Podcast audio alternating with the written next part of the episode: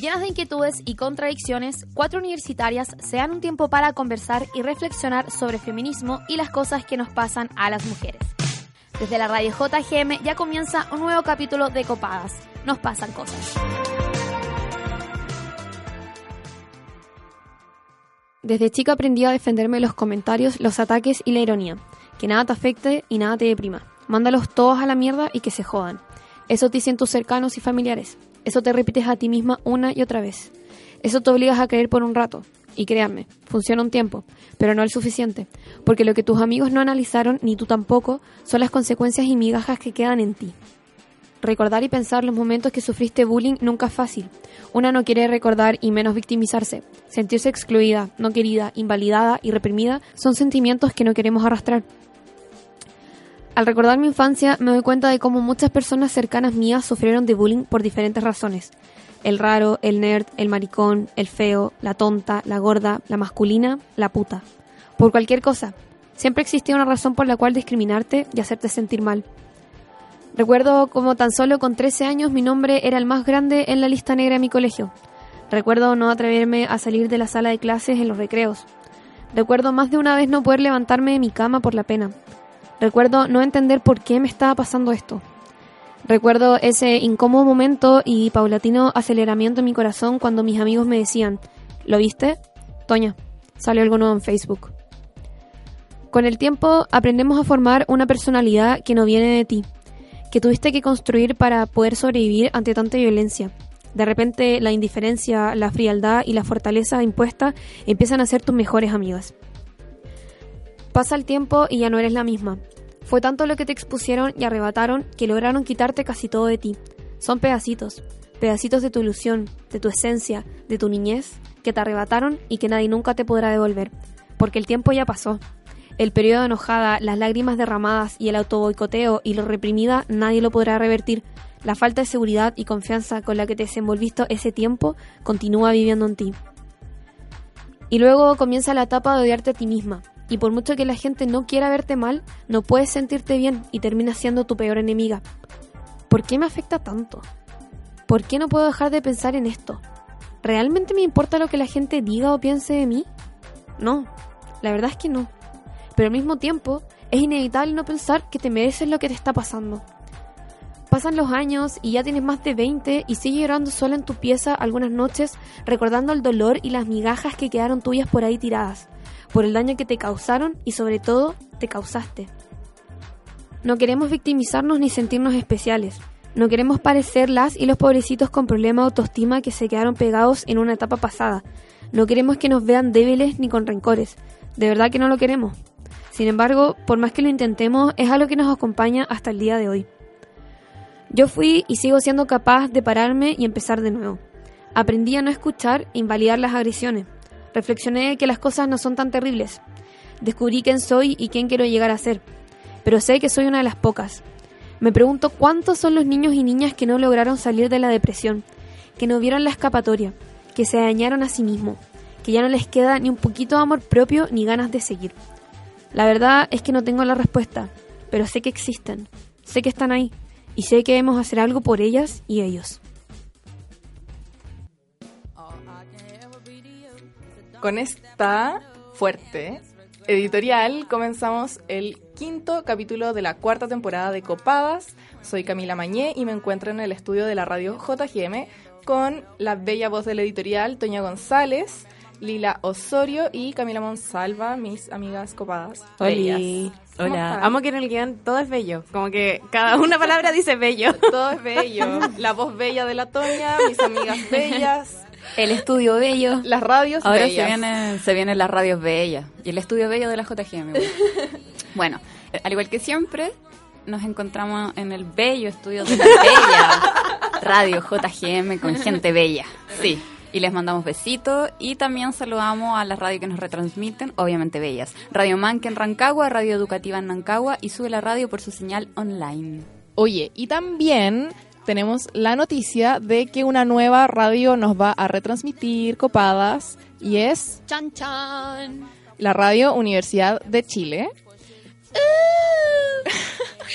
102.5, chiquillas. Ahora vamos a salir en FM en Santiago, así que bacán, estamos felices. Lo hallo paloyo, así como pon la radio y nos vaya a escuchar. Bueno, sí, así como una pone la, prende la radio en la cocina, bueno, vas a poder prender la radio y escuchar copadas. Lo encuentro espectacular. Bueno, en otro momento les vamos a difundir los horarios en que vamos a salir por la FM, pero eso, estamos muy felices. Todos gracias a ustedes. Ah. ¿Te gustaría enterarte de conflictos socioambientales, temas de género y feminismo y la agenda cultural de la semana? Ingresa a radiojgm.uchile.cl y encuentra noticias, columnas y entrevistas desde un enfoque social y comunitario. Buena, buena. Oye, quiero contar una weá que me pasó. que no me pasó en verdad. Ya, es que probé todas las weas de Bentley, onda, todas, arduamente, las probé. Y quiero decir que yo que soy una persona... Arduamente. sí, porque es que ya, es que arduamente quiero decir que las probé como que no me eché un poquito de lubricante como por si acaso. Obvio, obvio que, fue así al principio, porque ya, espérate, no, es que puta me cagaste toda la introducción de la wea, pico. Ya, es que soy una persona demasiado alérgica, entonces tenía demasiado miedo a que los lubricantes me dieran alergia también, porque ya como conté en el capítulo pasado, tuve dermatitis en la zorra. Filo. Entonces, como que probé la hueá con miedo al principio, como concha tu madre, esta hueá quizás me va a dar alergia, no sé qué. Y bueno, no me dio nada. Y después me eché así como, como un montón. Y no me dio nada y fue como weón. Fue demasiado bacán. O sea, ¿tú podrías decir que los productos Bentley son buenos? No sé, sí, pero lo más, importante, sí, es que obvio que son buenos, pero más importante que que sean buenos, porque hay un montón de productos que son increíbles y que me dan alergia, es que no me dan alergia. Entonces, tú podrías decir que Bentley es un producto bueno para las zorras sensibles. Exacto. y para las no sensibles también. También es bueno. sí que sí. ¿Quieres proponer el tema para el próximo capítulo o tienes sugerencias para el programa? Síguenos en nuestras redes sociales. Encuéntranos en Instagram, Twitter y Facebook como Copadas JGM y conversemos un rato.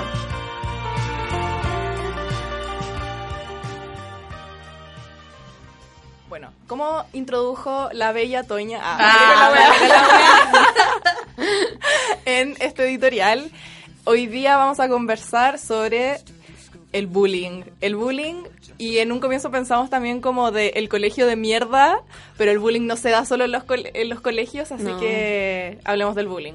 Yo quería partir diciendo que, eh, con lo que dijo la Cami, que el bullying no solamente se da en el colegio, se puede dar en distintos espacios, como los espacios universitarios, familiares, entre amigos, como del barrio, eh, luego en el trabajo, y que también uno puede sufrir eh, bullying más de una vez en su vida, como en distintos momentos, en distintas edades.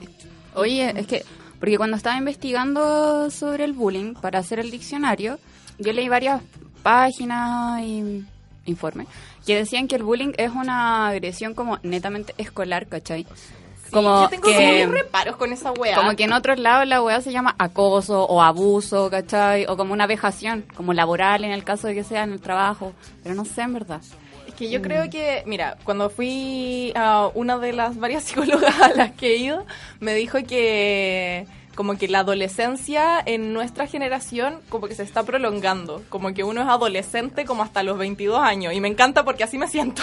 Bueno, sí, qué real. Entonces como que creo que podría ser más relacionado como a una etapa de la vida más que, bueno, no sé, en verdad no podemos nosotros como poner los límites del concepto. Quizás sea mejor que entres a definirlo. Ah, ah. Diccionario. ¿Estás chata de los malos usos de los términos feministas? ¿Tienes dudas sobre ciertas definiciones? Aclarémoslo aquí en el Diccionario Feminista de Copadas.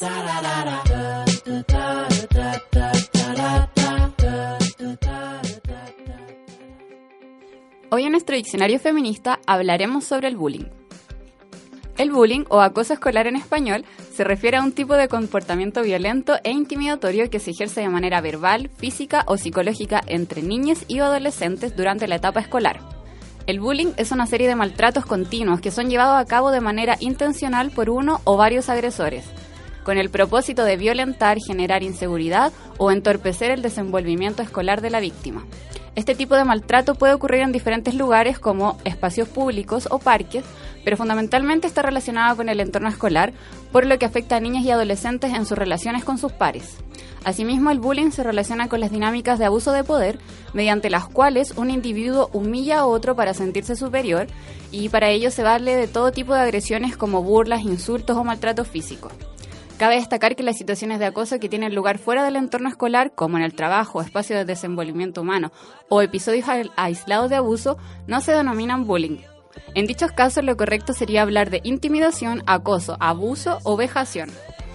Existen distintos tipos de bullying, como el bullying verbal, que se caracteriza por el empleo de insultos, burlas, apodos, chismes, rumores, amenazas y humillaciones. El bullying físico, que son todos aquellos tipos de agresiones físicas como golpes, patadas o empujones que pueden ser ejecutadas por uno o varios agresores. El bullying social, que es aquel que busca aislar o excluir al niño o adolescente de un grupo social. El bullying sexual, que se trata de un tipo de asedio de connotación sexual o abuso en los casos más graves. En este caso, por lo general, las niñas son las principales víctimas, así como los individuos no heterosexuales.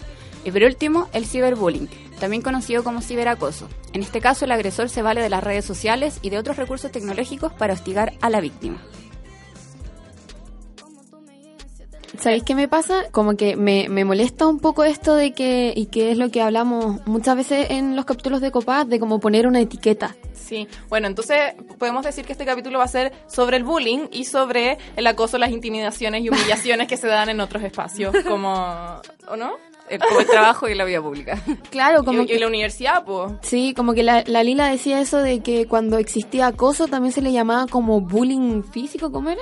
Eh, bullying sexual. Bullying sexual, como, weón, ¿qué es esa weá de bullying sexual? ¿Dónde esa weá es acoso, cachai? También me Claro. pasa que es como, pero acoso no es bullying, como que me cuesta un poco esto de definirlo. Yo creo que más uno lo lleva a que es un sentir.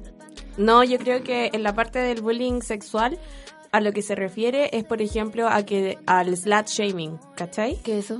Cuando te tratan de puta, po, y tenés que sentir vergüenza por eso. Claro. Ah. Como mía, ella se agarró a cinco hueones en el carrete. ¿cachai? Claro. O ella chupa pico, es puta. O hoy ella chupa vaginas, es puta. Hay No, así putas como a, una, a un abuso sexual, ¿cachai? ¿Y cómo se Si le no- dice? Ah, ¿Cómo es eso? Like, shame. Slut. Slut shaming. Slut Ah, como, you're ya. a slut. ¿cachai? Ya, ya, ya, ya, ya. Oye, yo sufrí de ese bullying cuando pendeja. ¿En Del bullying serio? sexual, sí. Eh, a mí me acosaban mis compañeritos, pero chica, te estoy hablando de primero básico, ¿cachai? Qué heavy. Onda, con este hueveo de sube la leche, como que esa hueá se descontroló y el sube la leche después era ¿Qué era agárrale los calzones a tus compañeras, po. ¿Qué era eso? El sube la leche, ¿Nunca te has subido la leche? que te suben el jumper, po. No. O la falda. Ah, Yo pensé que era una cosa de Arica, no sé. No, No. como del mundo. Como el baile, como el latino, como el baile de Rancagua, yo pensaba que esa era de Arica, ¿cachai? No, el No. sube la leche cuando vais pasando y te suben la falda, así como, Juan, ¿qué es eso? Ah, sí, a mí también me lo hacían, pero no sabía que era un concepto, como que... El baja la leche que las cabras le empezaron a bajar los pantalones a los cabros. Como en respuesta igual. Pero palpico las dos. Onda, yo lo pasaba como el hoyo. Porque yo medio entendía que estos weones yo les gustaba, pero te juro que teníamos siete años, entonces no... No Sí, como mucho. que, sí, no sé. Y Los la hueones son crueles nomás, ¿cachai? Que quizás no, no tiene que ver como con la sexualización de los menores, sino que simplemente eran hueones crueles. En volar eso, como que querían guayarme nomás, como Claro. burlarse. Hueón, ¿cachai? Que yo tenía una compañera en básica que como que a la gente, a las demás niñas parece que les caía mal porque tenía rulos, como una hueá muy ridícula. Y empezaron a hablar todo tipo de atrocidades de ella, como, bueno, no sé, íbamos en tercero básico y un día como que esta niña estaba, no sé, en el suelo como haciendo una cartulina, ¿cachai?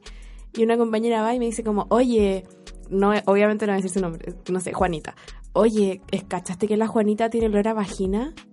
Y era como, weón, ¿qué es esa weá de olor a vagina? weón, ¿qué es esa Teníamos, onda, siete años. Bueno, ¿cómo Como- huele la vagina, bueno? Además que, weón, éramos niñas, como claramente la weá era falsa, como solo era para decir algo en contra de la niña, ¿cachai? Como la weá demasiado cruel lo encontré. Igual yo quiero decir que eh, siento que hoy en día el bullying tiene distintas formas. Yo creo que esto es algo que no sé desde qué origen está el nombre, pero que desde hace muchos tiempos existe esto de los maltratos y el de querer vulnerar a la otra persona, pero bajo eh, la era digital y la tecnología, como el ciberbullying.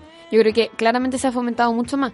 Y estudié un poco, o sea, no, bueno, obviamente estudiamos para el capítulo y quiero compartir unas estadísticas que saqué, que saqué, perdón, que saqué, que dice, según el estudio anual de la ONG International Bullying Sin Fronteras, comenzado en noviembre de 2017 y terminado en noviembre de 2018, hubo un aumento de un 40% en las denuncias por maltratos físicos y psicológicos en colegios públicos y privados de Chile. En la última estadística cerrada en 2017 habíamos tenido un total de 1.324 casos denunciados. En 2018 pasamos a 1.854 casos. Yo la hallo heavy. Como aumentó desde 1.300 a 1.800 en La- solamente un año. Las sí, pero denuncias. las Sí, denuncias, como que eso no eso quiere es decir que antes no haya pasado. Seguí investigando y estas son denuncias por padres, docentes y víctimas llegadas. Como que pasa que de repente llega el papá o los mismos profesores. Pero yo me pregunté, imagínate todas las personas que no denunciaron. Por ejemplo, yo creo que acá la Lilia sufrió de bullying, yo también sufrí de bullying. Denuncia no hay, ¿cachai? Mis amigas Tengo tampoco denuncia hay. Tengo una Ni teoría. siquiera cacho si hay un canal, ¿cachai? ¿Cómo para hacer esas denuncias? Pero porque salí al colegio hace varios años ya.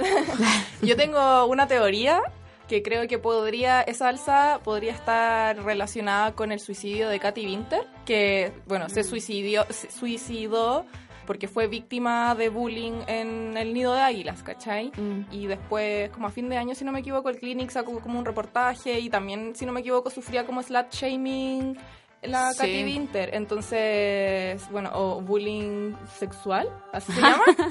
No, pero... ¿El slut shaming es el bullying sexual o el bullying sexual es como que te hagan esa cuestión de la falda para Yo arriba? creo que el slut shaming es un tipo de bullying sexual. Sí, es un tipo de sí, así lo entendí yo según la Cami. Bueno, en un rato vamos a tener una entrevistada que nos va a resolver todas estas dudas, espero. Entonces esa es mi teoría. Me No, o sea, sí. Ah, Ah, perdón, no, no. estás equivocada. tu teoría es una mierda. No, no, no, yo creo que tiene sentido lo que está diciendo, pero también creo que eh, parte de ese aumento de las denuncias va porque se le puso un nombre a ese tipo de violencia, ¿cachai? Claro. Entonces como que era más fácil reconocerla y así los padres o las mismas víctimas de bullying podrían eh, decir qué era lo que estaban sufriendo, porque antes era como, me molestan mis compañeritos, ya, buena, como, pobrecito, chao. Sí, y no a todos nos pasó. No es como que antes no hayan habido suicidios por este tipo de problemáticas. Solamente que, Claro. como decís tú, Cami, no tenían un nombre, entonces no tienen una categoría. Y ahora, por ejemplo, con el caso de Katy Winter, que se transforma en un caso emblemático, quizá... Es más fácil, o sea, yo creo que mm, mi teoría va como que entra la urgencia de, de, bueno, estos son los efectos que puede causar, que pueden causar como los malos tratos en el colegio, porque, bueno, los cabros son muy pesados, como que yo digo, bueno, ¿de dónde aprendieron eso? ¿Sabéis que algo que yo he estado pensando en estos últimos días y algo que también menciono en el editorial, que uno puede ser víctima de bullying, pero al mismo tiempo también victimario? Porque ponte en esta posición, onda, ya, a ti te hicieron bullying eh, mucho tiempo y tú como que aprendes a construirte como un, una arma, como una aura, una Una persona que tú no eres, coraza. ¿cachai? Una coraza y... Yo esto lo veo mucho en, y voy a dar un ejemplo muy tonto en volar, pero lo veo mucho como en Orange is the New Black. Como ahí siempre ponen los ejemplos de, la, de las cabras de ¿Tú eres su Piper? vida. No, no, no, no, no. Ah. No lo veo como en, en, lo- en los ejemplos de, la- de las cabras de ahí, que si bien ellas sufrieron mucha violencia y sufrieron mucho bullying cuando eran chicas, llegan a la cárcel y hacen lo mismo que ellas hicieron, ¿cachai? Y también lo veo reflejado en mí, como yo también sufrí de mucha violencia y me sentí muy mal, pero pasaron los años y yo también lo hice como con otras personas, ¿cachai? También violentaste a otras personas. También violentáis a otras personas porque uno está ahí dentro de toda la lógica de como, bueno, a mí también me lo hicieron y yo supe sobrevivir, como él también va a poder sobrevivir, está ahí como en toda la lógica de que si te ven débil de nuevo, te van a volver a hacer algo, ¿cachai? Entonces como que tenéis que estar fuerte, como que tenéis dos opciones, o eres la que le hacen bullying, ¿cachai? O eres la que hace bullying, ¿cachai? Como que no existe a lo mejor un intermedio y si existía la weá, como que al menos una no supo entrar en, como en esa... eh, no sé, bueno, en ese nivel como deseado. Pero mm, eso es como algo heavy en lo, en lo que he estado reflexionando, que como el bullying en sí termina siendo un círculo vicioso igual. Mm, sí. Y me gustó tu ejemplo de Orange is the New Black porque efectivamente como que es una buena representación de eso. Igual yo lo, lo que he pensado últimamente es como cuando quizá una burla se convierte en bullying, ¿cachai? Porque yo soy una persona como burlona igual, como como que igual me río de las personas, a ve- o sea, pero no como en la mala, como que también yo en, en muchas veces espero como que sea quien decirle las cosas o como que soy irónica, entonces como de repente siento que todos nos pusimos demasiado sensibles y como que cualquier cosa que diga puede estar afectando mucho a alguna persona y es como, bueno, perdón, como que no te quería humillar, ¿cachai? Como que es mi carácter nomás. Entonces los límites igual son muy difusos, pero yo creo y espero como que lo que diferencia el bullying de estas cosas que son como desatinos muchas veces que tiene una, es como la intencionalidad, pues, ¿no? Como- Claro, y según yo también cómo lo concretizas, porque es distinto, por un ejemplo, mandarte un comentario en, no sé, en un carrete, en una sala de clase, donde sea, a que ya tu nombre esté como escrito en una lista negra, a como que tú comentes en un post de Facebook o Instagram o Twitter como algo directamente, ¿cachai? Como que esté materializado, según yo, cambia ahí la intención, pues, ¿cachai? Porque es Claro, cada uno tiene sus tonalidades, tiene su forma de ser, también la otra persona tiene la forma en cómo recibirlo, ¿cachai? Y ahí uno ya no se puede como meter en qué es el límite en que empieza a ser bullying o no empieza a ser bullying, pero que el hecho sea como que tú publicaste una eh, un comentario, tú fuiste partícipe de una lista negra o tú fuiste partícipe de un encuentro en donde violentaron físicamente, ¿cachai? A una compañera o a un compañero, según yo ahí como que claramente Claro, hay no hay una dudas, intención. ¿cachai? Sí, po. Mm. Es que a mí me pasa con el tema de la intencionalidad que yo muchas veces recibí comentarios que según las personas no eran en mala, pero que a mí me afectaron, pues. Y mm, tuve que tomar diferentes estrategias. Cuando era más chica solo me tragaba esas cosas, no se las contaba a nadie, no podía expresar mis emociones frente a estas cosas.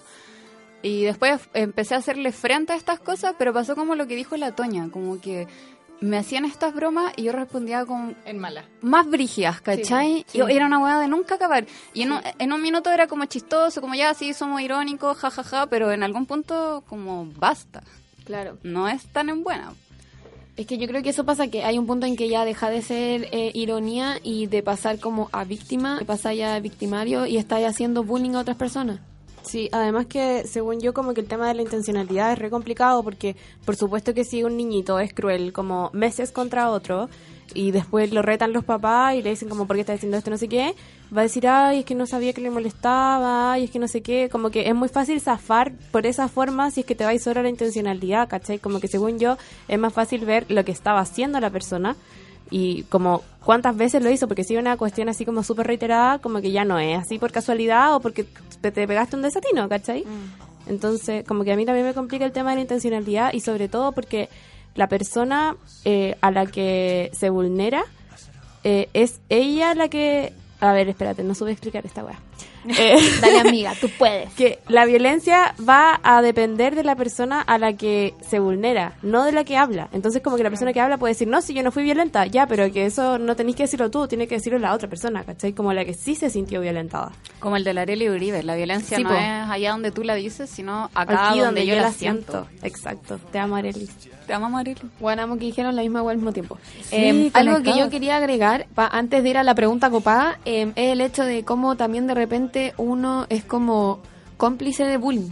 Como a mí también pasó mucho en el colegio que yo veía como compañeros míos molestaban a otros y yo no hacía nada porque era como tengo y, y que voy a la idea anterior como tengo dos opciones o soy como no sé pues, de los populares como que tiran mala onda o soy de los que le van a tirar mala onda ¿cachai?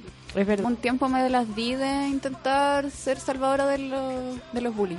Pero mm, no tenía problemas como con ir a enfrentar a las personas. Después me cambiaron de colegio y perdí mi autoestima. Entonces ya no pude continuar con mi labor, ¿cachai? Chalila, el mundo sería mejor si tú no te hubieras Pero cambiado de la cagó colegio. que sí, mamá, ¿por qué lo hiciste?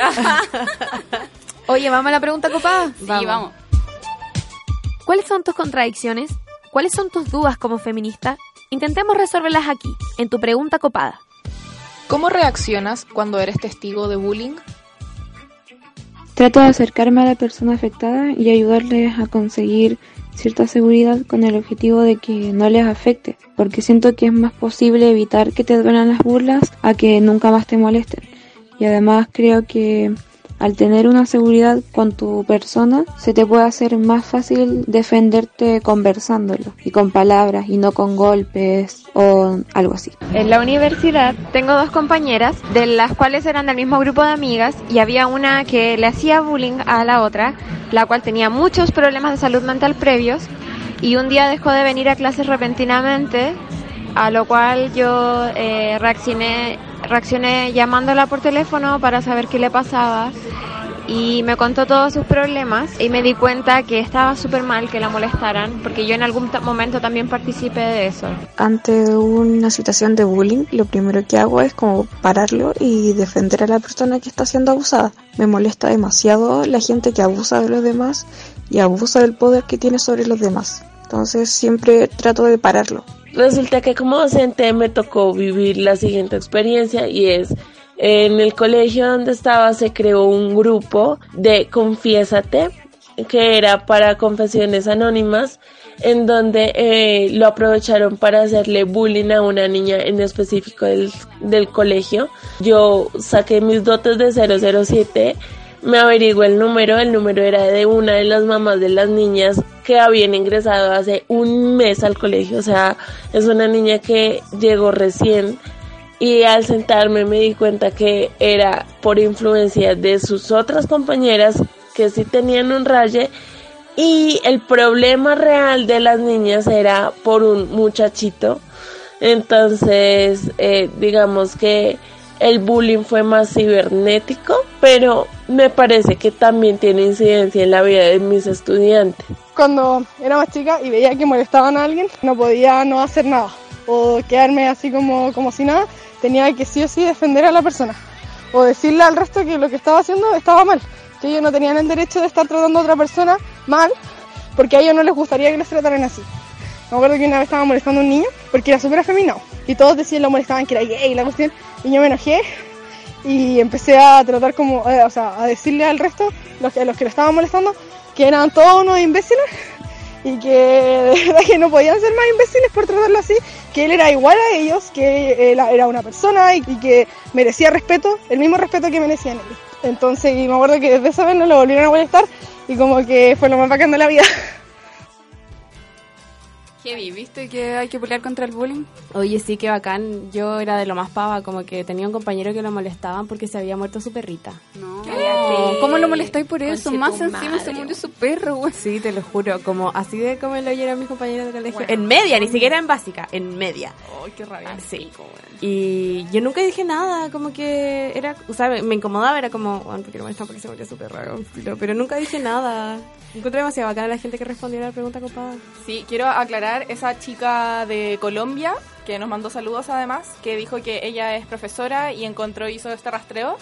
Eh, yo no entendía bien como si es que era- había sido la mamá de alguien que había mandado una confesión o algo y me dijo que era como el hay cacho de los grupos de Facebook en que te sale como el número de contacto. Bueno, ella llamó a eso y era le había contestado una apoderada, ¿cachai? Entonces al parecer alguien eh, de estas chicas lo había hecho, el, el grupo quiero decir, pero nada, como eso porque al menos a mí me había quedado la duda y después ella como profesora se tuvo como que sentar a hablar con ellas porque el rector al parecer, el rector le pareció que era un problema de niñas porque Ay, había porque había como este bullying también surgía a partir de un chiquillo, Entonces qué rabia, weón, como que rabia que nos tengan a nosotras como peleando, haciéndonos bullying, como por un weón más encima, y yo le dije como que rabia que haya sido por un gallo, y me dijo, además el chico en cuestión ha jugado con todas, ha sido novio de todas las niñas del salón. Puta, más encima Juanito, Hágale, weón. hágale slut shaming al weón, po. Sí, pues, ¿por qué no? ¿Sabéis qué quería decir yo? Que encuentro heavy esa weá que en, en los colegios se da mucho que las cabras. Bueno, bueno, igual yo creo que es algo que ya vamos hablando en 8000 capítulos en copadas, es como el patriarcado y el que nos odiamos y todo eso. Pero aún así me sigue pareciendo increíble cómo eh, entre las mujeres el bullying que existe, el maltrato, el tratarte de puta, el tratarte de, de zorra, weón, de fácil, de todo, siempre, o la mayoría de las veces es por hombre. Yo, el puta, no sé, weón. El 70% del bullying que sufrí fue por weones. Por weones. Y es como, ¿y qué weón hice yo? Nada, weón, ¿cachai? Y onda, porque hoy que ni cagando es em, como celos ni cosas así, pero es el hecho de como, como entre nosotros nos competimos todo el rato por hombres. Pero bueno, eso siento que lo hemos hablado en muchos capítulos, así que para qué andar ahí. Sí. Yo quiero decir como la, la toxicidad de esas páginas culiadas de las confesiones, como Eso que son un yo, weón. cáncer de la sociedad, lo mismo que Ask, Weón. como esa cuestión de mándame preguntas anónimas, weón, ¿por qué querría esa wea? ¿Cachai? Sí, igual. Ahora hay otra cuestión que se llama como F3. Sí. Una wea así, que es lo mismo que hace. O- y, y Curious Cat, también lo Sí. mismo. Oye, pero quiero rescatar que dejemos de odiar mujeres por causa de los hombres. Sí, no, Onda, sí, filo, esa wea, dejemos de odiar a otras mujeres por hueones, porque no vale la pena, Sí. francamente. Oye, ¿vamos a una canción? Ya. ¿Cuál? Ya puedo poner una canción mala de, de las que estaba escuchando. Me da vergüenza. No, so- no, oye, apoyemos a Taylor Swift que ha sufrido demasiadas vulneraciones con sus canciones y sus Ella y sufrió sí. mucho bullying. Ah, dijo la otra. Ya, sepan que yo no soy así, no sé qué pasa, el SPM que me tiene para hoyo y una de Taylor Swift del Disco Lover. ¡Woo! Ya.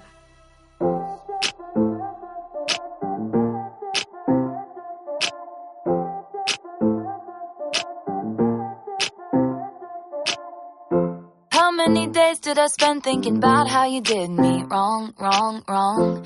Lived in the shade you were throwing till all of my sunshine was gone, gone, gone. And I couldn't get away from ya. In my feelings more than Drake, so yeah, your name on my lips, tongue tied. Free rent living in my mind. But then something happened one magical night. I forgot that you existed. Thought that it would kill me, but it didn't. And it was so nice, so peaceful and quiet. I I forgot that you existed. It isn't love, it isn't hate, it's just indifference. I forgot that you got out some popcorn as soon as my rep started going down, down, down. Laughed on the schoolyard as soon as I tripped up and hit the ground, ground, ground. And I would have stuck around for ya. Would have fought the whole town, so yeah, would have been right there front row. Even if nobody came to your show, but you showed who you are then one magical night. I forgot that you existed. Would kill me, but it didn't. And it was so nice, so peaceful and quiet. I forgot that you existed. It isn't love, it isn't hate, it's just indifference. That you sent me a clear message, taught me some hard lessons. I just forget what they were. It's all just a blur. I forgot that you existed. and I thought that it would kill me, but it didn't. And it was so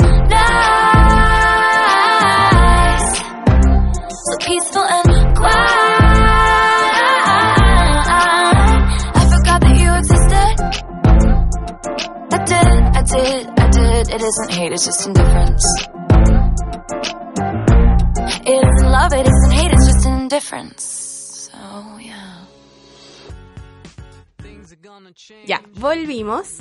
Y eh, bueno, todas saben que esta parte es la de la entrevistada, la de la experta.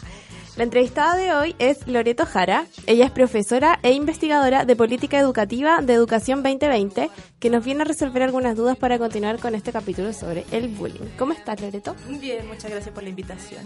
Muchas gracias a ti por acompañarnos hoy día. Oye, Loreto, queremos partir haciéndote una pregunta que si bien eh, la definimos en el diccionario, queremos saberlo de la boca de una experta, así que te queríamos preguntar qué es el bullying y cuántos tipos de bullying existen. Bueno, el bullying es un tipo de violencia. ¿Cierto? Nuestra sociedad lamentablemente está llena de tipos de violencia. Hay violencia estructural, hay violencia simbólica y hay violencia directa. El bullying o el acoso escolar es un tipo de violencia directa que se ejerce generalmente entre pares y durante un periodo de tiempo más o menos sostenido. Eso lo hace diferente de una broma de mal gusto, de esto de una ironía más o menos como parte de la personalidad o del estilo que pueda tener alguna persona, ¿no? Sino que es eh, con intención de atacar física o psicológicamente a alguien por alguna condición de su personalidad, de su contexto familiar eh, o alguna característica en, par en particular que haga que ciertas personas les parece que pueda ser divertido acosar a alguien por X características. Pero la particularidad del acoso escolar eh, tiene que ver precisamente con esto, como que es sostenido en el tiempo y tiene una intencionalidad de dañar a esa otra persona. Y eso, como hay que tenerlo presente para no decir que todo es bullying, porque si todo Bien. es bullying, Nada es bullying. Claro. Correcto. O sea que entonces el bullying se haría solamente en el contexto eh, de cuando uno está en el colegio. Eh, como se está entendiendo desde el, desde el análisis de los fenómenos escolares, sí, pues el bullying eh, o el acoso escolar, en verdad. Porque, por ejemplo, se produce otro tipo de acoso en el mundo laboral que se llama Claro. moving, moving, moving, eh, que son otros otros contextos, pues, pero el bullying eh, o acoso escolar es precisamente en el mundo educativo y se produce entre pares por periodo sistemático, un periodo permanente en el tiempo. Y bajo este contexto eh, como escolar, eh, ¿en, qué, ¿en qué contexto, bajo el contexto escolar, valga la redundancia, eh, se puede dar? Como por ejemplo, si es vacaciones o si está haciendo como en un carrete. Eh, ¿También vale, no vale? Sí, también vale, porque en el fondo son como las relaciones entre compañeros o compañeras de curso o de colegio. Entonces, claro, si es en un carrete, si es en un paseo, si es en vacaciones, si es en el ciberespacio, que es como el ciberacoso, también, porque eh, lo que se mide ahí, lo que se cuenta, lo que se evalúa, lo que se observa, es el vínculo entre que tienen esta- estas personas entre sí, que en este caso está mediado por la em, por la presencia de, de- de compartir un mismo espacio escolar. Ah, Entonces, es que tú dijiste entre pares. Esto quiere decir que, por ejemplo, un niño de quinto básico y uno de tercero medio siguen siendo pares en el contexto de bullying. Sí, porque en realidad ahí lo que cuenta es más el rol. Ah, perfecto, En, ya. en este caso son estudiantes. Ya. Ah, claro, ahora si un grandote de tercero medio está abusando de un niño chico, eso es como ya mucho más preocupante que si Claro. se produce entre compañeros del mismo curso, de la misma edad. Afortunadamente no es tan frecuente. Eh, en general es más como del mismo curso, del mismo nivel, de un curso para el otro, como que esas rivalidades que se empiezan a producir en un mismo, en un mismo grupo de personas que comparten el espacio escolar. Entiendo. Y bajo esa lógica, em, ¿qué es el ciberbullying? El ciberbullying o el ciberacoso escolar se da, eh, es, es el, es el medio o es el espacio donde se produce la violencia, que en este caso utilizando internet, redes sociales fundamentalmente, que lamentablemente ha tomado harto, mm, como harto vuelo. Sí. Eh, entonces, ustedes lo comentaban recién, eh, están estos espacios nuevos de la comunicación que lamentablemente se están empezando a utilizar para atacar a otras personas. Eh, donde nosotros hablamos de las tecnologías del empoderamiento y la participación. Claro. Eso debería ser el Internet, eso debería ser el uso de las redes sociales y no espacios, medios o herramientas para atacar a otras personas por, por- porque son diferentes nada más. Y finalmente algo les pasa, no sé, se les muere la mascota, eh, tienen una particularidad familiar distinta, una característica personal, física o algo que los hace diferentes del grupo normal, entre comillas, bien grande. Y eso como que le da, mm, no sé, la propiedad a algunas personas como para molestarte. Y no sé por qué eso puede parecer gracioso, pero lamentablemente lo parece. Y claro, el ciberbullying eh, se da mucho en, en redes sociales y es, eh, es bien grave porque queda, porque es público, porque Claro. es visible y porque tiene consecuencias bien nefastas. Tengo una, una, una pregunta eh, bajo el ciberbullying y algo también que hablé eh, con mi psicóloga, que lo que tiene el ciberbullying también es que, ya, por darte un ejemplo, eh, uno escribe un comentario en una foto de una compañera, un compañero, eh, donde lo ataca, lo vulnera, y los efectos también que tiene el ciberbullying es como los likes, eh, los retweets, el compartir esa publicación, también claramente tiene, el hecho es público, pero ya puede como tener una gama, ¿cachai? De otras visiones, o sea, de otras visibilizaciones mucho más por un solo compartir o por un solo like. Entonces, ¿cómo eso también a una persona que eh, ha sufrido ciberbullying también le afecta por el hecho de todos los likes o toda la gente que la compartió? Y mi pregunta aquí ya como bajo eh, la ley o lo que se puede definir sobre ciberbullying es cómo afecta también todas estas personas eh, que ponen like o que lo comparten, como tienen un peso detrás de ese bullying o es solamente la persona que deja el comentario. Mira, hay varios estudios que últimamente están diciendo que el bullying tiene efectos no solo en la víctima, también en el victimario y también en quienes son em, testigos de las Claro. situaciones violentas. Eh, no está lo suficientemente sistematizado ni estudiado con qué pasa con la gente que le da like o la gente que mira esto de una manera muy morbosa quizá o con ansias investigativas también, tratando de ponerlo desde el punto de vista positivo. Eh, pero efectivamente, como es violencia, afecta a todo el entorno, no solamente a la víctima. Al victimario también le pasan cosas. La gente que participa de una manera indirecta, que es haciendo un like en algo que en realidad no debería gustarte por ninguna parte, porque es vulnerar la integridad de una persona, tiene efecto y hay que seguir eh, indagando más en eso. Pero por ejemplo, hay algunos estudios que dicen que en- comparativamente, un estudio que estudió 30 países, eh, donde se ve, se, se observaron los efectos del bullying en el rendimiento escolar. Y donde- en contextos donde se produce bullying, ya sea en la sala de clase o en el ciberespacio, digamos, el rendimiento escolar baja. Mm. Entonces, efectivamente, el concentrarse en la violencia, ya sea en la sala de clase o ya sea en el ciberespacio, tiene efectos en tu proceso de desarrollo personal. Es una súper buena pregunta porque hay que seguir estudiando aquello. ¿Qué pasa Sí. con eso? ¿Cuáles son las motivaciones de alguien para participar de un ciberbullying? Eh, ¿O cuáles son las motivaciones para no, no involucrarte en eso y no defender? Como conversaban ustedes recién, oye, alguien tiene que hacer algo, meterse, decir, opinar. Entonces también hay que seguir indagando en ese fenómeno, pero tiene efectos en todos quienes participan. Sí, porque e- es un punto súper interesante que de repente a la gente eh, se le olvida o, o no lo ve, que el hecho de cómo en sí el ciberbullying eh, es algo que, como tú mencionaste, es público, queda ahí, puede llegar a muchas personas, pero que también tiene una connotación mucho más grave por todos los likes eh, que tiene, por toda la gente que lo comparte y que también son personas que después tú compartes un mismo espacio con ellos. Entonces luego a la persona que tú jamás saludaste en tu vida o que te saludaba, eh, pero no eran amigos, pero buena onda, y tú ves que le puso like o que lo compartió. Entonces como que ya te es mucho más incómodo por el hecho de que tú ves a tu victimario todos los días, tú ves la persona que te vulnera todos los días, pero también tienes que compartir espacio con todas las personas que le dieron like o le dieron retweet, sin ni siquiera conocerte, sin ni siquiera conocer la historia. Y yo creo que eso hace que la gama de depresión aumente mucho más porque en sí está ahí como rodeado de pura gente que piensa tal cosa de ti o por último rodeado de pura gente que le da lo mismo todo, ¿cachai? Y le pone like a cualquier cosa y no es como consciente eh, de lo trascendental que puede ser un like o un me divierte o un compartir. Esa fue como una descarga ya más que nada. ¿Cuál es la pregunta? Qué buenas preguntas haces. No, es que es súper válida la descarga en el fondo y tenéis toda la razón porque eh, es como que todo el mundo, todos esos likes son potenciales enemigos de alguna manera, Sí, porque po. de- de- algo les pasa que podrían atacarte, ¿no? Oye, em, bueno, y cuando ya se está dentro de esta situación, uno ya es víctima de bullying. ¿Qué, qué es más recomendable hacer? ¿Como enfrentarlos o, no sé, seguir caminando o no pescar o no sé, etcétera? Mira, va a depender harto del contexto, de cómo esté, como el, el- la red de soporte institucional que tienes al interior del colegio. Mm. Ah, ya.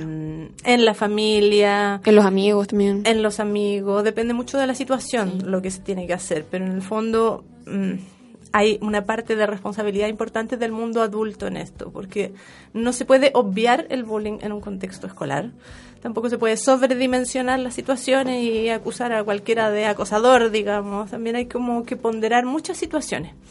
Em, pero la respuesta va a estar siempre en el diálogo.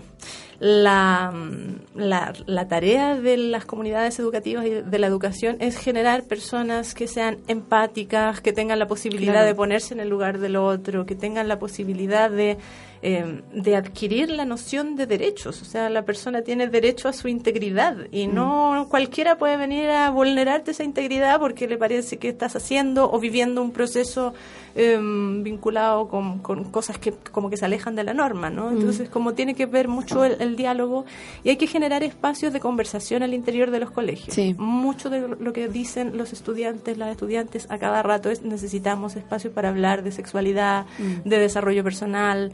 Eh, no, no necesariamente queremos estar aprendiendo ecuaciones de segundo grado, ¿no? Queremos hablar de lo que nos pasa, de lo que nos sucede. Y eso es un- un- un como un súper antídoto para el bullying, porque en el fondo es abrir espacios de conversación, ver qué nos pasa con, con la diferencia y cómo toleramos la diversidad para empezar a valorar lo diverso en vez de burlarnos de eso y atacar a una persona por tener una característica distinta. Entonces, claro, la clave ahí está mucho en el diálogo y a propósito de lo que conversaban ustedes recién, de verdad, ab- abrir temas de afectividad, sexualidad y género es muy relevante, Sí. porque efectivamente hay mujeres eh, que sufren más bullying que, mm, que sus compañeros, que sus pares hombres, por temas vinculados a cómo se entiende que debe ser la sexualidad o cómo vivirse la identidad de género. Eh, y eso es súper preocupante, porque en el fondo siguen habiendo brechas y las aumentamos con esto que puede ser un problema mayor. Pero yo igual tengo esa pregunta porque eh, leí harto antes de este capítulo y habían ciertos artículos que decían que los hombres sufrían más bullying, eh, que las mujeres sufrían más bullying. Lo que sí es que el tipo de bullying es distinto, como que eh, las mujeres hacen un bullying más como pasivo-agresivo y los hombres más como ya más físico de paira, pegar y todo. Pero hoy en Chile y como a nivel mundial, ¿quién, ¿quiénes sufren más bullying? Mira, también va a depender harto del contexto, pero la, la- lo que tú dices es súper cierto. En el fondo, los hombres entre sí hacen más bullying físico, como que utilizan más la violencia física para atacar a otros. Y las mujeres eh, sufren más de bullying vinculado con temas de relacionales, que tienen que ver con la afectividad, con cómo construyes relaciones afectivas con otros. Eh, y eso tiene una connotación de género, porque en el fondo es Claro. como a la base de eso está la concepción de social que se transmite de cómo debemos comportarnos las mujeres. Eh, y eso se cruza ahí, entre que la violencia directa, que es el acoso escolar, con la violencia simbólica que opera en nuestra sociedad. Y entonces ahí también hay que hacer una conversación respecto de, oye, ¿por qué hay elementos que no se les permite a las mujeres y a los hombres sí, se valora, ¿no? Eh, como esto de, no sé, pues tener eh, varias parejas o tener, no sé, pues contactos afectivos diversos. Entonces, ese tipo de cosas se tienen que ir eh, analizando y conversando y depende mucho de, mm, de los contextos escolares, las cifras de, de Ya. acoso escolar. Como que hablar de un, de un promedio de cifras, así como decir tajantemente a quienes les afecta más, puede ser eh, no tan conveniente porque en el fondo Sí. hay, que, hay que ir en el caso a caso. Sí, es complejo. Yo también ayer cuando lo leía, eh, dependiendo del extracto social, de dónde estén, si en región, acá en Santiago, eh, depende mucho. Y yo me quería tomar la patudez de responder la pregunta que hizo la Camila. ¿Puedo ah, responder como la, la que hizo la Camila, como la, la respondió la, la, profesional? Ahora la, quiero responder yo. Dale nomás, habla. Obvio que Ya, bacán. Eh, que yo creo que el hecho es claramente educacional, como poder decir qué puede hacer una persona cuando está en bullying, creo que también es complejo por, por la misma respuesta por la cual no se puede decir si las mujeres o los hombres sufren más bullying y en qué rango de edad o qué rango etario, porque es complejo, como que depende de la situación, del contexto y de cada uno, pero depende mucho de algo educacional en términos de que los colegios abran los espacios pero también creo que depende mucho de entre nosotros como compañeros o compañeras, porque en el ámbito universitario, y como para sacarlo también del colegio, eh, donde se, la gente se lava la boca de hablar de género, de responsabilidad afectiva, eh, de la sororidad o distintas cosas, existen páginas web como las confesiones y nada, nadie hace nada como para que esos espacios se bajen. Como constantemente existe la, la confesión como, bueno, me gusta una niña y no sé qué hacer o no sé qué, o como, pucha, eh, tengo problemas con mi mamá, que es como buena onda, pero también existen muchas otras confesiones que son para atacar a personas, confesiones anónimas, sin un respaldo eh, claro, sin una denuncia hecha, sin nada, solamente con la intención de querer dañar. Entonces yo me pregunto cómo un espacio universitario que se lava la boca eh, de, al decir que está deconstruido, tampoco hace nada para que estos espacios se derrumban. Como nosotros como estudiantes también fomentamos que estos espacios se hagan. Y pueden haber personas que leen esta confesión en que te están atacando y sabe salir adelante porque tiene un círculo cercano que lo ayuda, que lo complementa, una familia que lo ayuda a salir adelante, pero hay muchas otras personas que no. Y hay muchas personas también universitarias que pueden estar haciéndose daño, que pueden estar eh, pasando por un momento muy difícil porque nosotros mismos entre estudiantes no nos estamos apoyando y estamos dejando que ciertos espacios estén abiertos, que estén ahí a la mano, a un clic, para empezar a hacer daño a otras personas. Sí, es que sabéis que, Toñi, yo creo que el problema no es el espacio, porque en sí Confesiones no es un espacio violento. Como que a mí me parezca un espacio nefasto es una cosa, pero en sí no es violento, ¿cachai? Porque como tú decías, hay muchas confesiones como, oye, encuentro que esta niña es demasiado linda, no sé qué, o oye, esta ayudante es bacán, cómo hace bacán en sus clases, etcétera. Claro. Como el problema no es el espacio en sí, porque en el fondo es lo mismo que, siento que la parte de internet es como lo mismo que estar en, el- en la sala de clases, ¿cachai? Como que es un espacio donde también te pueden vulnerar o también te pueden decir cosas buenas. Mm. ¿Cachai? Como que el problema es la gente que tiene esos, tira esos mensajes como malintencionados nomás. po. Pero no el espacio. Entonces siento que no podéis como andar vetando todos los espacios solo porque podría haber eventualmente violencia. Claro, ¿ustedes qué piensan, cabra? Yo quería decir eh, que mm, a propósito de lo de la, la educación que estaban hablando, creo que es importante mencionar que también debemos educarnos en materia emocional, ¿cachai? Que no solamente esta educación de decir buenos días, buenas tardes, hola, ¿cómo estáis? Eh, sino de conocer mis emociones y cómo mi, pueden, mis palabras pueden afectar la emocionalidad del resto, ¿cachai? Ser empático y, y no ser pesado, po, gratuitamente, en verdad. Voy a aprender a, a conocerse a sí mismo, a sí misma, eh, algo que no necesariamente te enseñan en el colegio y hay que desarrollar como herramientas de autoconocimiento, de manejo de las emociones, de como, como cosas que te ayuden a pararte mejor en la vida. Porque, mira, bullying pueden sufrir los chicos y chicas en el colegio por tu apellido, por la Mm. apariencia física, porque tus papás no sé qué, porque... Porque los papás están separados. Yo me acuerdo que cuando chica eso era un tema. ¿En serio? Sí.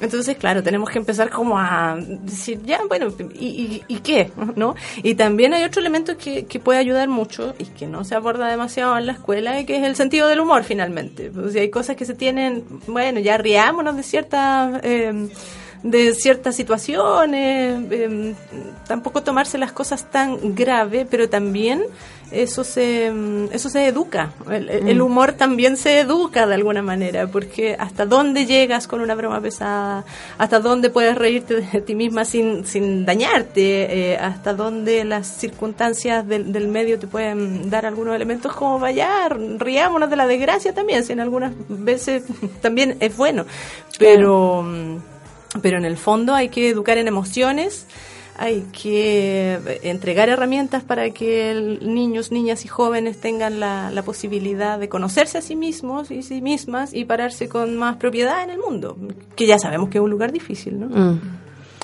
Oye, Loreta, y siguiendo con la entrevista, es que nosotras nos, nos vamos por las ramas Igual, a veces. Espérate, me encanta eso que, que dijo como del sentido del humor, también me da un escudo a, como yo dije que soy como una persona a veces como burlona, creo que debería existir, no sé, empatía en los dos casos, como, bueno, quizá la persona a la que, a la que estoy como diciendo algún comentario, eh, sea una persona, no sé, pues, con ciertas vulnerabilidades, no le gusta que la traten así, no sé qué, pero también la persona que dice el comentario, yo por ejemplo, eh, puta, me creí con una hermana súper burlona, pues, ¿cachai? Como que tuve que aprender a resistir de eso y al final ya mm, sus burlas filo, como que los- las tomo con humor porque hay, como dijiste tú, igual hay que sobrevivir o hay que en verdad dejar de ser tan grave para las cuestiones. Yo en general, toda mi vida he sido como súper grave para las weas, pero como que últimamente fue así como, weón, filo, no me voy a estar amargando para todo, como que no voy a ser feliz de esta manera, ¿cachai?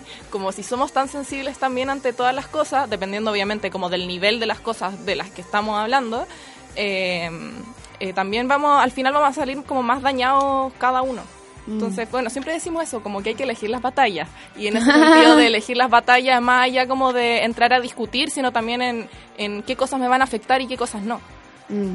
Límites. Mis amigas de la U lo definen como límites. Que uno tiene que saber de repente cómo actuar con ciertas personas y de repente con otras. Por ejemplo, si la Cami es muy burlona y por eso yo no me, me compro mucho el discurso de como uno tiene que ser como es siempre, con todo el mundo. Porque no, por la mañana puede ser como es con todo el mundo, con quien quiere. Porque hay ciertas personas que se pueden sentir súper pasadas llevar. Yo no, onda, bueno, a mí me encanta, yo te amo, te retweet todo, onda, te respondo, ¿cachai? Pero porque también tenemos una sintonía que es súper como de burlona, ¿cachai? De como una voz fuerte.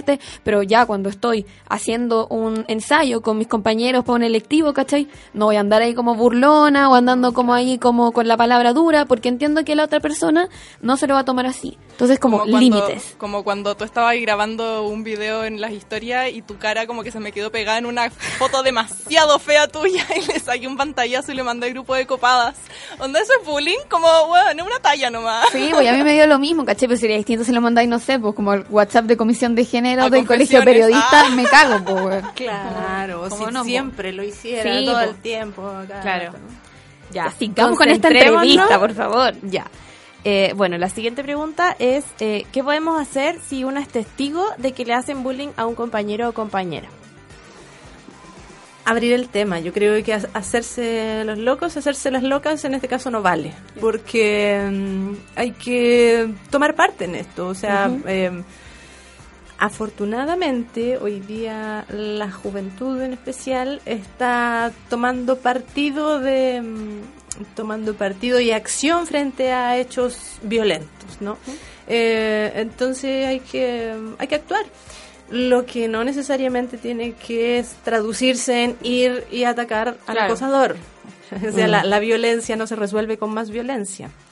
Eh, pero sí eh, establecer espacios de conversación, ver quiénes son los adultos responsables que están por ahí, Mm. hablar con víctima y victimario en espacios separados. Importan mucho los espacios de confianza donde se puedan trabajar estos temas. Así generalmente se utilizan mediadores, por ejemplo, en las conversaciones, porque no es llegar así como hacer un cara a cara y decir, oye, no seas más malo con esta persona, porque no es enfrentar a víctima y victimario así sin nada, ¿no? Mm. Hay que armar un, un contexto de conversación eh, donde las condiciones estén dadas para hablar en confianza, en tranquilidad, hacer las preguntas necesarias. Eh, y eso en el contexto escolar tiene que ser necesariamente mediado por adultos que estén a cargo o por estudiantes que la propia institución escolar eh, movilice de alguna manera para que ejerzan de mediadores. Eh, yo le pregunto principalmente porque siento que es súper complicado ser la persona que denuncia, ya seas como testigo o como víctima, porque eh, cuando yo estaba en el colegio me acuerdo que si alguien decía como profesor, profesora, eh, como que, no sé, me están molestando demasiado, más lo molestaban. Como, ay, que la de color, ay, que no sé qué, como que era aún peor si esta persona se atrevía a decir algo. Entonces siento que es demasiado complicado como, eh, como eh, el actuar desde ahí. Claro, también va a depender ahí como del contexto muchas veces y de buscar la ocasión, pues y también no hay que utilizar como la inteligencia emocional para saber dónde eh, acudir, a quién, en qué momento, pero hay que hacerlo, pues, y de pronto como visualizar el problema así a viva voz puede ser efectivamente contraproducente. Claro. Entonces hay que tener como cierto ojo, pero si a una le toca presenciar actos de violencia no podemos quedarnos indiferentes frente a esa situación, hay que actuar y hay que buscar a las personas que nos puedan ayudar en eso. Oye, y ligándome con lo que dijo eh, la Cami, eh, de las denuncias que se tienen, eh, que se sabe que son solamente las que han sido denunciadas, em, ¿cuál es el porcentaje más o menos de los padres? Porque los que denuncian son los padres, los profesores o a veces los alumnos, como se tiene un registro de estadísticamente, el, ¿sí? ¿Cuál es ese? Sí, existe. Es que hay canales eh, como formales. O sea, ¿qué pasa? En casos de, de situación de acoso escolar, como la primera tarea o la primera acción que hay que tomar es hablar con el profe jefe, la profe jefe. Si eso no pasa, tenéis que hablar como con el equipo de convivencia escolar, la dupla psicosocial o quienes estén encargados de aquello. Si en el colegio no te dan mucha atención con eso, que en general puede ser eh, el propio estudiante, la propia estudiante o su familia, y si ya el colegio no resuelve la situación, no hace nada o da una respuesta que no sea satisfactoria, la Superintendencia de Educación. La Superintendencia de Educación recibe denuncias respecto de muchísimas cosas, pero hay un, un- ámbito específico para poner la denuncia que es vía como internet, donde hay así como eh, un, ítem donde se donde se, se pueden denunciar los hechos de violencia escolar. Y podemos echarle el vistazo respectivo a las estadísticas porque están como en línea y todo. Entonces hay como algunos datos y ustedes de hecho los manejaban hace un rato respecto de, de algunas cifras que han ido aumentando em, peligrosamente, ¿no? Em, entonces lo bueno de esta situación es que hay una institución que supera al colegio y que va generando esta recopilación de datos e información respecto de lo que está sucediendo y que se supone que obliga al colegio a tomar medidas. Eh, las estadísticas están en línea, son públicas, es cosa de buscar y, y- y ver, digamos. Em, esa es como una, una, un canal. Y el otro dato que tenemos como más a mano, porque se lo podemos buscar y está de verdad en superintendencia.cl, de- supereduc.cl.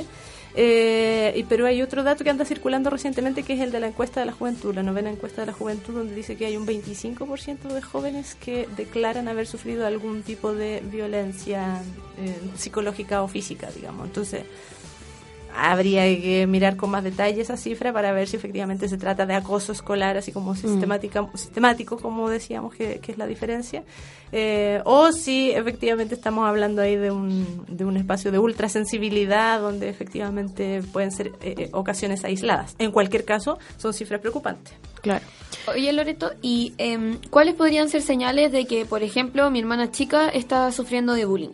¿Cómo yo puedo detectar eso en el hogar? Mira, en general los niños más pequeños lo manifiestan eh, perdiendo el interés por ir al colegio, como es lógico, si estás siendo víctima de violencia no quieren ir, eh, el cuerpo también se manifiesta, ¿no? Se enferman, presentan algunas complicaciones como de salud, eh, hay más retraimiento, em, en algunos casos baja el rendimiento escolar y esas son señales bien, bien claras de que algo está sucediendo ahí. Los niños, las niñas más grandes, eh, tenemos la- las niñas más grandes, los niños más grandes tienen la posibilidad, digamos, de mm, manifestarlo. Y eso ya es más, más fácil, pues, pero los niños más chicos en general son estas cosas. No quieren ir al colegio, se pueden enfermar, bajan rendimiento. Y, algunas veces también lo manifiestan. ¿Y cómo podría detectar yo si mi hermano, hermana, hijo, hije es eh, el bully? Es la persona que acosa en el colegio. Para poder hacer algo al respecto, digo.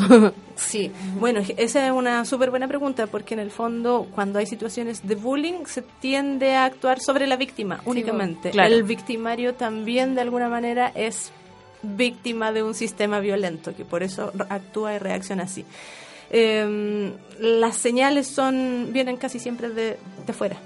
Alguien te Ah, va a ya. avisar. Alguien te va a avisar que tu hijo, hija, hermano está eh, generando algunos problemas de, de- de bullying o de acoso. Pero también las familias a veces puede ser difícil verlo porque muchas veces un comportamiento violento de un niño o de una niña es reflejo de las condiciones violentas de la De la familia. Entonces ahí se necesita Sí. actuar de manera más o menos articulada, estructurada y armar conversaciones. La- muchas de las respuestas en esto están en el diálogo y en los espacios de conversación y confianza. Y hablando ya de, em, de nuevo de la víctima, eh, ¿qué efectos podría traer en la vida de una persona eh, sufrir de bullying eh, y por qué es importante combatirlo? Mira, la, la violencia siempre va a dejar huellas profundas. En, cuando es así rudo, sistemático en el tiempo, eh, efectivamente te puede dañar. Y eso va a tener que tratarse con espacios de sanación, de terapia, de conversación, eh, porque efectivamente te puede dejar dañada tu autoestima, tu seguridad, tu confianza para posicionarte en el mundo y para actuar en, en consecuencia con las cosas que te gusta hacer eh, o con tu motivación para aportar al mundo, digamos. Entonces, puede tener efectos. Eh, también para los acosadores, para las acosadoras. Efectivamente, es súper frecuente el testimonio de gente como que se arrepiente de conductas que tuvo en el colegio y dice, oye, en realidad no me di cuenta. Como que te- cargar con la culpa tampoco es una cosa Mm. muy sencilla de Claro. sobrellevar. Eso también tiene efectos en la personalidad. Entonces, no, no son cosas que se resuelvan únicamente en el espacio de ese momento, de ese tiempo, de lo que ocurre en ese colegio, en esa sala de clase o en ese eh, espacio de, de- de internet, digamos. Eh, Son cosas que tienen huellas profundas en la gente. Eh, y que si no tienen las herramientas emocionales o el soporte familiar o emocional pueden dañarte de manera más o menos severa. Sí. Por eso es un problema que, que es bueno que se converse y, y que se reflexione sobre eso. Sí, ¿puedo hacer un comentario sobre Sí, eso? por favor. El otro día eh, fui a una como a un carrete a la casa de un amigo y había otro gallo que, no sé, no era como de nuestro círculo, entonces estábamos como conociéndolo. Y estábamos contando cosas de, no sé, la semana X. Y él empezó a contar que se habían juntado con sus compañeros de colegio. Esta persona eh, ya debe tener como, no sé, 25 años. Que se habían, habían hecho una, la clásica junta como de los compañeros de colegio, no sé qué. Y contó que habían invitado al niño al que le hacían bullying que dijo que él personalmente no le hacía bullying, pero que veía como sus compañeros sí le hacían siempre. Y que él lo había invitado, le había hablado como, oye, mira, vamos a hacer esto por si querés no sé qué, como bla, bla, bla. Y que días después, bueno, la persona no apareció y le dijo, oye, no fuiste, no sé qué. Y el joven le respondió, sí fui, pero me quedé afuera, porque si entraba y les veía la cara a todos ustedes, quería quemarlos vivos como así de fuerte puede impactar el bullying en una persona como ir a un lugar y quedarse afuera todo el rato porque si los veis queréis matarlos como queréis quemarlos vivos como la weá lo encuentra demasiado brígido como la vulneración a esa persona tiene que haber sido demasiado terrible Sí. como para que hoy día no sé 10 años después siga teniendo ese sentimiento Sí, porque además hay como eventos traumáticos que si no los hablas, si no los trabajas, quedan ahí y en algún minuto pueden aparecer con expresi- expresiones de violencia Claro. heavy, como en este caso. Es que sobre los efectos yo creo que es un tema complejo porque una persona puede sufrir eh, de bullying eh, muchas veces en su vida. Ya en el colegio se llama bullying, luego en la universidad se llama acoso, en la en el trabajo se llama acoso laboral o cómo tú dijiste que se llama? Mobbing. Bueno, Pero eso. cosa laboral. Pero entonces como que uno en distintos ámbitos de su vida puede volver a sufrirlo. Y es complejo porque en términos de que por ejemplo, el amigo de la Monsalva o el, conocido que tenías no podía mirarlos a la cara. A mí me pasa que personalmente yo sí puedo compartir espacio con las personas eh, que me hicieron bullying, después de mucha teoría feminista, amor propio, entender que también ellos también son víctimas de un sistema, de múltiples cosas. Eh, pero no quita que uno quede como con migajas del dolor que sintió y que esos efectos como que siempre terminan siendo efectos hasta hasta ahora pues ¿cachai? como si yo puedo compartir espacios contigo y todo pero dejaste muchas cosas en mí y que yo el día hasta el día de hoy sigo teniendo y sigo cargando ¿cachai? que ya no te las ligo a ti porque obvio que no pues ¿cachai? como que por eso podemos compartir un espacio pero no quita que sean como efectos Heridas. constantes ¿cachai? que nunca desaparecen Eh, eso Y además hay cosas que en el, en el caso de las personas que deciden tener hijos e hijas, eh, eso quizás de manera súper inconsciente se transmite en el estilo de crianza. Claro. Eh, ya sea de cuidarse más de la cuenta o en el caso de los acosadores hacer más violentos de la cuenta, no sé, como hay, hay elementos que necesariamente pueden transferirse a futuras generaciones, entonces también Sí. hay que tener cuidado. Y hablando de todo esto, eh, nosotros también nos preguntamos eh, por qué se dan estos comportamientos en los niños y en las niñas. Como, por, por qué existe la gente cruel o la gente que le gustaría hacer bullying? O sea, ¿y qué hace? Hoy sí que compleja esa pregunta porque es bien entre que filosófica y psicológica. creo que tiene que ver como la raza humana es un poquito violenta, en verdad. Tiene, mm, tenemos ciertas, ciertos comportamientos que quizás no se provocan en otras especies del mundo animal, eh, que tienen que ver con la cultura, pero hoy por hoy eh, la reflexión debiera ir en torno a por qué nos molesta tanto la diferencia. A la base de una conducta de acoso escolar hay una intolerancia a la diversidad y a lo distinto que es súper preocupante porque en el fondo, ¿qui- ¿quién dice lo que es normal, aceptable? ¿Quiénes son los populares? ¿A quiénes les tiene que ir mejor en la vida? Hay un patrón cultural detrás de todo esto que hay que empezar a, a cuestionar, ¿no? Porque en el fondo tiene que ver con eso, con cómo somos intolerantes frente a la diferencia. Y eso es algo en lo que afortunadamente estamos avanzando, a cuestionarnos respecto de, de- de lo que es la norma y lo aceptable y lo, lo que debiera ser. Eso se está diversificando y es de esperar que estas conductas violentas vayan em, como en dirección opuestamente inversa a, la, a la valoración de la diversidad, ¿no? Y ya ir ¿Vamos con la última pregunta? Sí. Eh, como sociedad civil o como medidas del Estado, ¿qué se han imple- Ay, dije todo mal. ¿Qué medidas se han implementado como sociedad civil o, o de parte institucional como el Estado para frenar el bullying, combatirlo, no sé? ¿Y cuáles son las finalidades también de la ley sobre la violencia escolar? Sí, ¿es más punitivista? ¿Es más educativa? No sé. Sí, desde la sociedad civil hay, bueno, de hecho la, hay una fundación que se instaló a propósito de- del caso de Katy Winter, ¿no? Como Sí. se empieza a organizar la gente, padres, madres y familias en función de, ya, defendamos esto, esto es un tema y hay que hablarlo. Entonces la sociedad civil se está moviendo en torno a eso. Eh, que fue un caso bastante mediático, pero que no quita que eso ocurra en otros contextos de mayor Sí. vulnerabilidad. Sí, que es verdad. pasado a lo largo de, mm, lamentablemente, a lo largo de muchos años. Entonces, pero se, se moviliza la sociedad civil en torno a eso. El Estado hoy por hoy lo que existe es precisamente una ley de violencia escolar y un programa que se instaló hace un año atrás que tiene que ver como con esta la mm, identificación de ciberacoso. Entonces, como que hay un programa que eh, identifica mensajes violentos y le devuelve un mensaje como pacífico a la persona que lo está poniendo.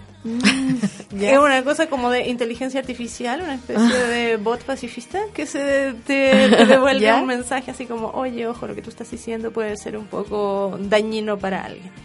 Eh, desconozco si hay evaluación de ese programa, yo creo que no porque es bastante reciente, pero es una iniciativa que salió a propósito precisamente de, de las situaciones más mediáticas que se habían producido el último tiempo. Y hay otros componentes que tienen que ver como con la política de convivencia escolar, que en el fondo lo que trata de hacer es que cada comunidad educativa tenga sus políticas de convivencia escolar, que tenga equipos encargados de esto, porque, claro, la violencia que ocurre en contextos escolares es, es bien diversa, no, no, no cabe aquí hacer como una tipología muy clara, porque pasa desde los empujones y las peleas hasta el ciberacoso, digamos. Eh, y otras que tienen que ver con ya con- como con peleas de no sé, pues que sobrepasan el límite de la escuela Mm. y que tienen que ver con expresiones políticas de algo, como el caso del Instituto Nacional o de otros liceos emblemáticos, donde hemos visto que ahí también hay manifestaciones de violencia de los estudiantes respecto del sistema, por decirlo de alguna manera. Pero las políticas de convivencia escolar o las leyes de, que, que- que se orientan hacia la violencia escolar efectivamente tienen un, un componente un poquitín más punitivo. Hay poco de prevención y más de tender a, a- Al castigo. al castigo de alguna manera. No las de convivencia escolar, pero las de violencia o el aula segura o hay otras que tienen que ver como con estos hechos más recientes y más mediáticos que en el fondo mm, la respuesta es a sacar a estudiantes problemáticos en vez de generar las instancias de conversación, diálogo, reflexión que se, que se, Claro. que se requiere. Pero la convivencia escolar en el fondo hoy día cómo funciona, hay hartos lineamientos, hay manuales, hay orientaciones y hay mandatos para que existan equipos de convivencia escolar al interior de las escuelas, que generalmente no dan demasiado abasto, al menos en, en- en instituciones públicas, porque claro, si tenía un colegio de 500 estudiantes y un solo psicólogo y un trabajador social, Mm. es difícil que se puedan abordar los temas de manera más integral. Pero existen elementos, hay que buscarlo y hay que tener la creatividad suficiente para entender la- los dispositivos que existen en la política pública, entender el contexto escolar y tratar de generar los espacios de diálogo y conversación que sean necesarios para resolver los problemas, idealmente dentro de la comunidad escolar. No tender a mm, deshacerse del problema echando a- al acosador o pidiéndole a las víctimas de bullying que en realidad mejor busque otro colegio. Eso pasa un montón también. Sí, que la víctima de bullying es la que termina siendo excluida del espacio escolar y el acosador eh, no tiene ningún tipo de, no, no sé si de castigo sería lo adecuado, pero como de educación sobre lo que está haciendo.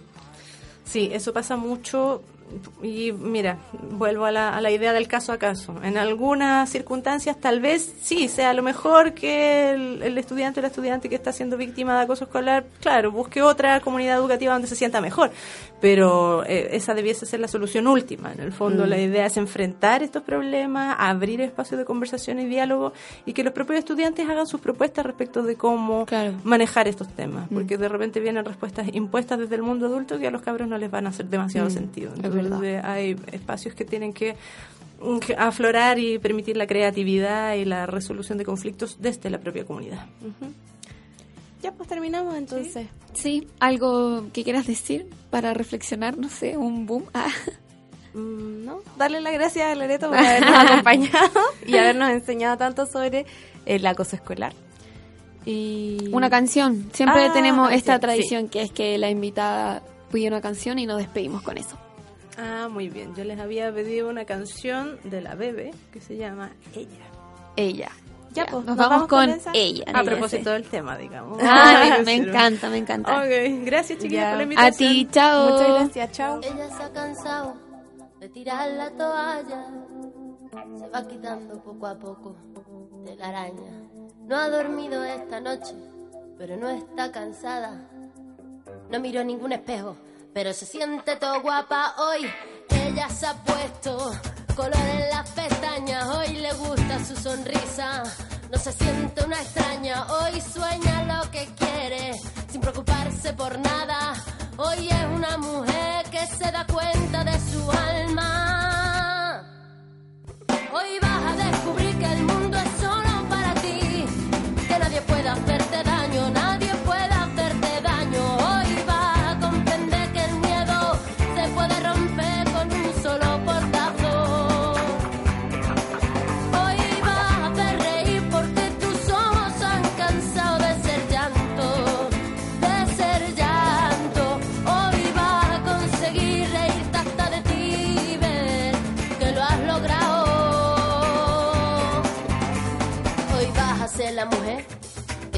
de ser. Hoy te vas a querer como nadie te ha querer. Hoy vas a mirar para adelante, que para atrás ya te dolió bastante. Una mujer valiente, una mujer sonriente, mira cómo pasa. Hoy nació la mujer perfecta que esperaban a rotos sin pudores. Las reglas marcadas, hoy ha calzado tacones para hacer sonar sus pasos. Hoy sabe que su vida nunca más fracasso.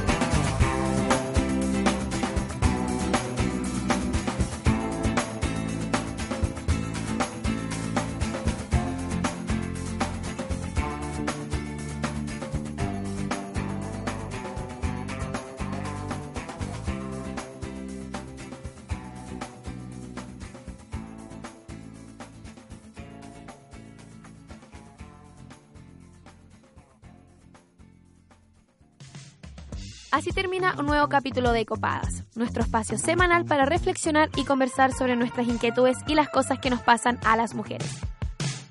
Acompáñanos todas las semanas aquí en la radio JGM.